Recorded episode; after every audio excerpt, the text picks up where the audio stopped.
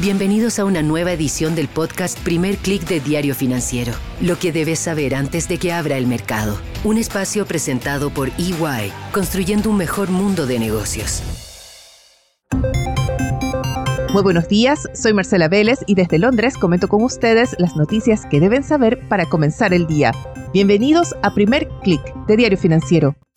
Muy buenos días, es martes 22 de agosto. Bienvenidos a un nuevo episodio de Primer Hoy seguimos hablando de China, pero también tenemos que hablar finalmente de las acciones tecnológicas. Habían desaparecido un poco del radar, están más bien de capa caída, sin embargo vemos un repunte del sector liderado por empresas como Tesla y la empresa de moda Nvidia.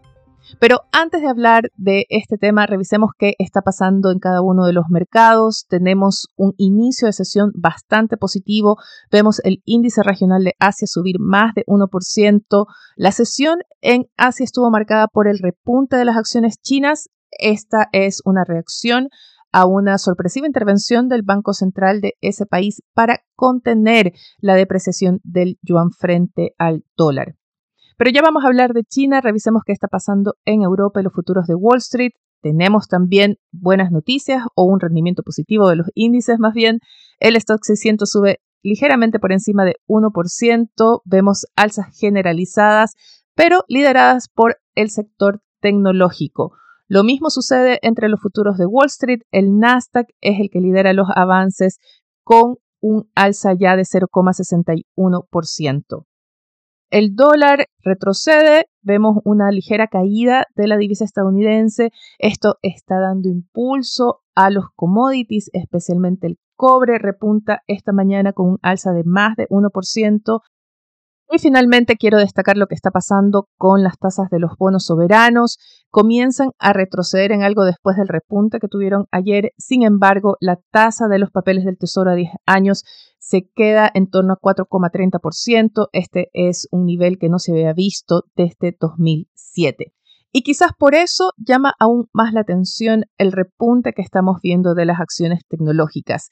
Estos son papeles que usualmente sufren en un escenario de mayores tasas de interés. Si quieren tener más detalles de cuál es la relación entre las tasas y las acciones tecnológicas, los invito a no perderse nuestro especial del viernes pasado. Conversamos con María Luz Muñoz de Nevasa, ella lo explicó bastante bien y como no solamente las acciones tecnológicas, sino las acciones en general se ven afectadas cuando estas tasas de interés se mantienen en niveles altos por un tiempo prolongado. No es el caso que estamos viendo con las acciones tecnológicas por ahora, que disfrutan de un nuevo apetito por el riesgo. Vimos ayer las acciones de Tesla subir 7%, hoy lideran los avances con un alza de 3,56% ya antes de la apertura. Hay perspectivas positivas para el desarrollo de sus camiones eléctricos. Este es uno de los factores que están impulsando las alzas. La protagonista, sin embargo, es sin duda Nvidia, la fabricante de semiconductores, reporta sus resultados mañana. En el mercado hay mucha anticipación. Los papeles subieron ayer 8%, esta mañana suben ya más de 1%. Y sobre todo hay analistas que están recomendando un gran potencial al alza para la acción. Es el caso de los analistas de HCBC que le dan un upside de 80%.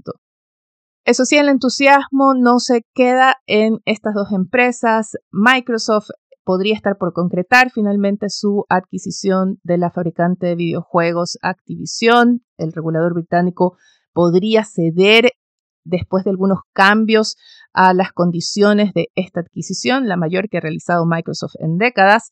También tenemos a ARM, la diseñadora de semiconductores, lista su IPO, su apertura a bolsa, que la valora en 64 mil millones de dólares. Es una operación que se podría concretar a inicios del próximo mes y sería la mayor salida a bolsa de este año. Así que como ven, abundan las noticias positivas en el sector tecnológico, pero no todas las empresas se pueden dar ese gusto. Hablemos de la minera australiana BHP o BHP en español. La minera reportó uno de sus peores resultados trimestrales en tres años con una caída de 37% de sus utilidades. ¿Y por qué quiero destacar lo que dice la minera? es por sus declaraciones respecto a China. El CEO de la minera dijo que gran parte de los resultados se debe al impacto que ha tenido la desaceleración china en el precio de commodities como el hierro, el acero y lo que más afecta es la falta de perspectiva de un aumento de la demanda de parte de China. Muy importante, el Ejecutivo dijo que Beijing ha anunciado medidas para dar soporte al sector inmobiliario, al sector de la construcción, pero que éstas todavía no se han trasladado en un estímulo verdadero a la demanda de este sector.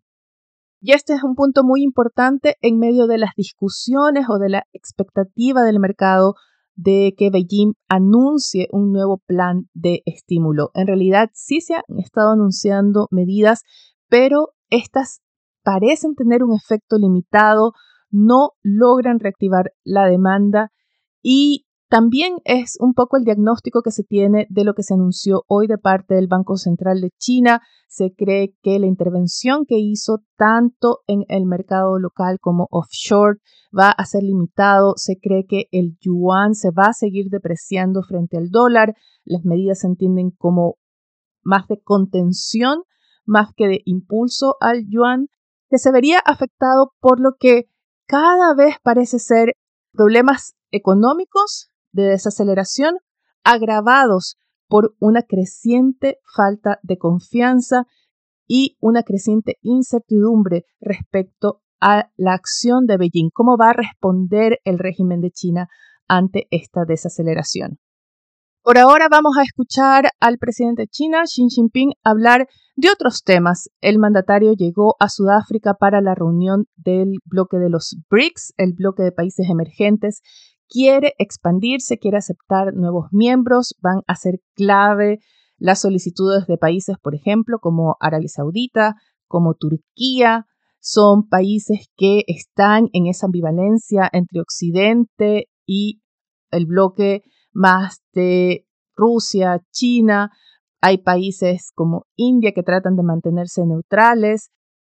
Y con el apoyo sobre todo de Lula da Silva en Brasil, quieren expandir el bloque también con apoyo de Sudáfrica, quieren proponer la idea de un banco de los BRICS, quieren proponer la idea de una moneda única que compita frente al dólar. Es bastante difícil imaginar que este proyecto pueda salir adelante considerando que, aparte de China, que enfrenta su propio problema de desaceleración, tenemos problemas fiscales, problemas de falta de inversión, problemas inflacionarios en otros miembros de este bloque.